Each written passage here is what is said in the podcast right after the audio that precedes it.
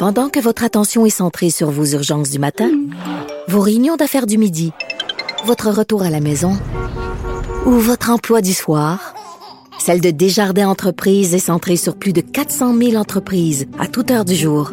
Grâce à notre connaissance des secteurs d'activité et à notre accompagnement spécialisé, nous aidons les entrepreneurs à relever chaque défi pour qu'ils puissent rester centrés sur ce qui compte, le développement de leur entreprise.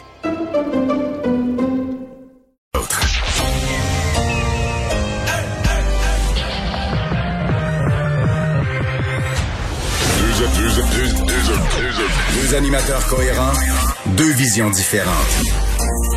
Une seule émission, pas comme les autres. Mario Dumont et Vincent Dessureau. Cube, Cube Radio. Bonjour tout le monde, bienvenue à l'émission. On va passer les deux prochaines heures ensemble, euh, toute une journée dans l'actualité à vous euh, résumer encore. Mais disons là, une journée qui se passe dans la bonne humeur. Euh, c'est comme si hier le gouvernement euh, un peu signaler ce qu'on espère être le, début de la fin de la pandémie et donc le début d'un retour à une vie normale. Bonjour Alex. Salut Mario. Et, d'une bonne nouvelle comme ça, en découle d'autres parce que là, secteur par secteur, on donne un peu les détails. Oui, c'est ça, parce qu'il y a des précisions. Évidemment, on n'a pas tout dit hier dans le plan de déconfinement annoncé par le gouvernement.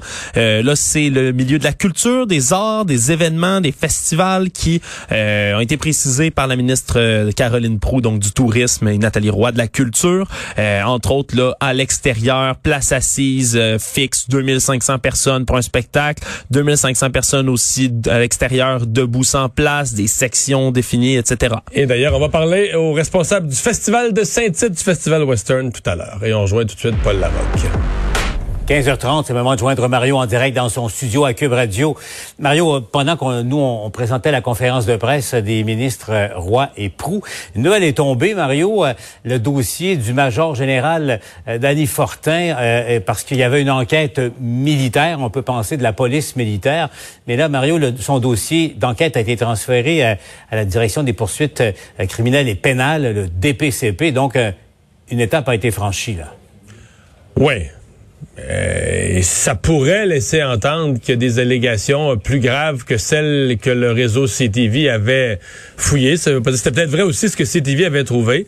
Ça nous ramène évidemment dans cet immense inconnu où on est tenu. Parce que c'était des choses très, très graves qui étaient enquêtées, là, d'un côté ou de l'autre, on comprend pas. C'est des choses aussi graves qui étaient enquêtées, récentes, qui conduisent à des accusations criminelles au DPCP, Là, on comprend pas comment M. Trudeau a pu être au courant de ça. Ou en tout cas, des dirigeants de l'armée, ou je sais pas, quelqu'un était au courant de la gravité des, allégations et que ça a traîné deux mois sans qu'au moins on le, on suspende temporairement en attendant l'enquête.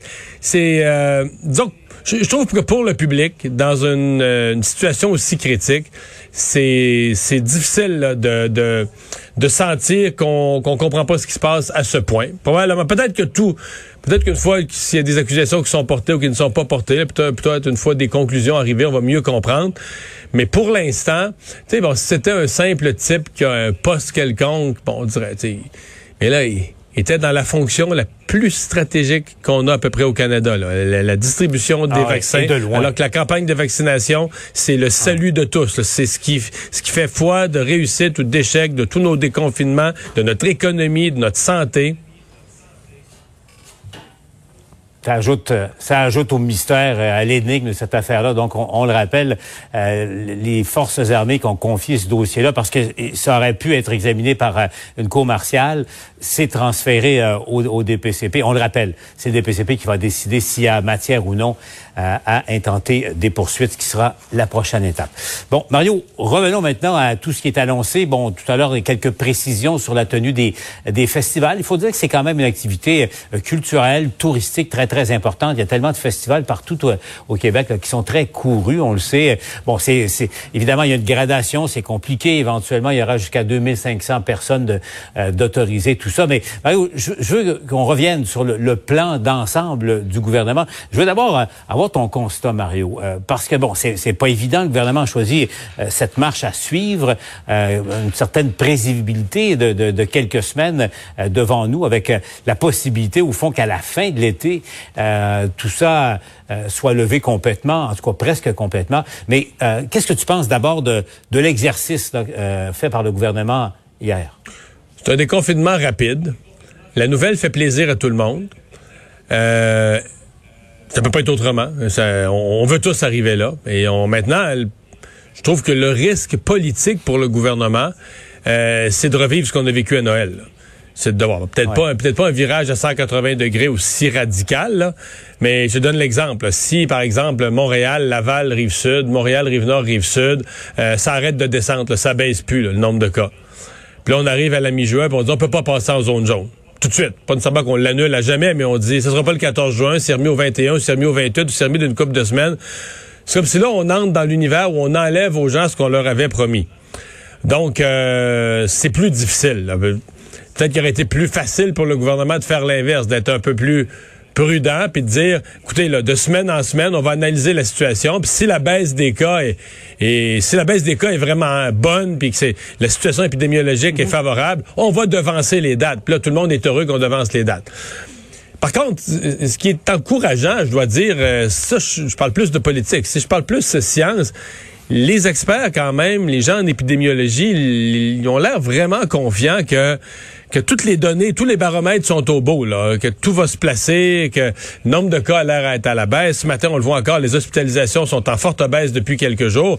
Donc, peut-être que le gouvernement a assez de signaux encourageants pour se dire, ben, regardez, là, les gens veulent avoir un plan précis, euh, ils veulent des dates, on va leur en donner.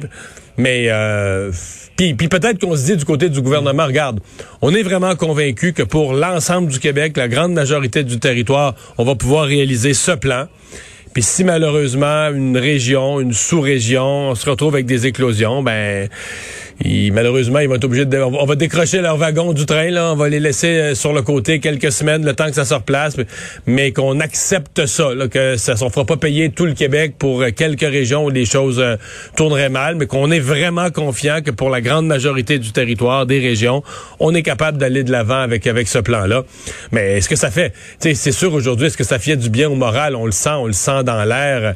Toutes, les autres nouvelles qui viennent avec ça, là, ce matin, la ministre Marguerite Blais qui donnait le complément, par exemple, pour euh, l'accès plus facile des aidants naturels dans les résidences pour aînés.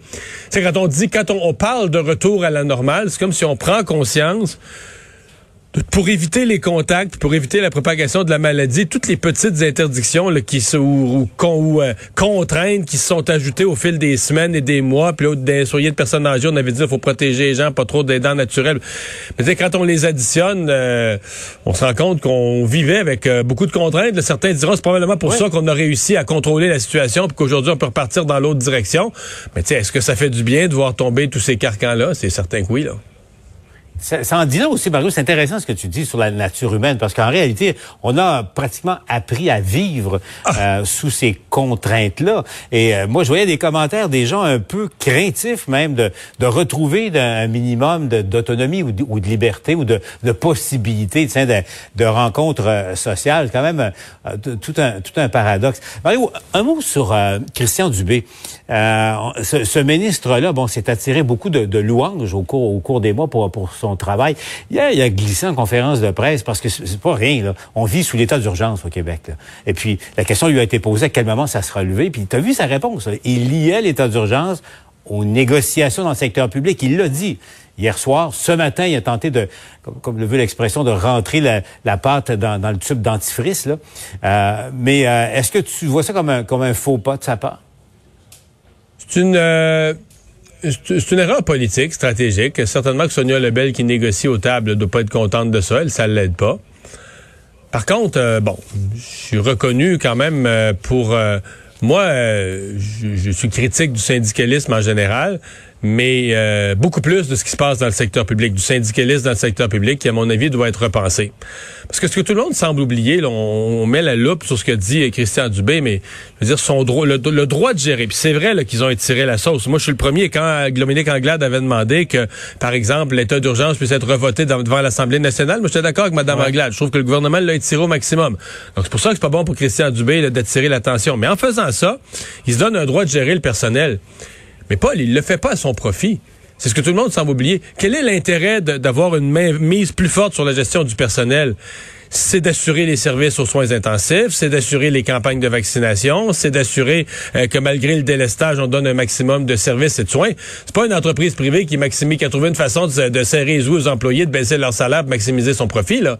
Je veux dire, euh, Christian Dubé n'a pas d'autre intérêt là-dedans que de se donner un droit de gérance dans une situation difficile pendant les négociations du secteur public euh, pour donner des meilleurs services à la population.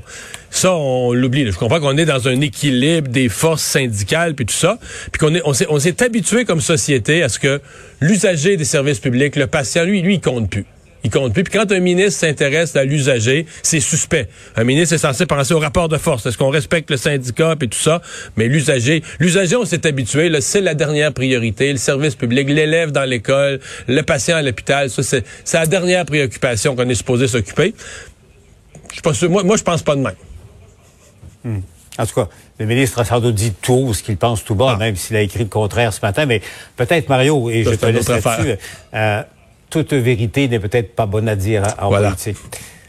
Salut Mario. On Salut. TV à Bonne émission aussi.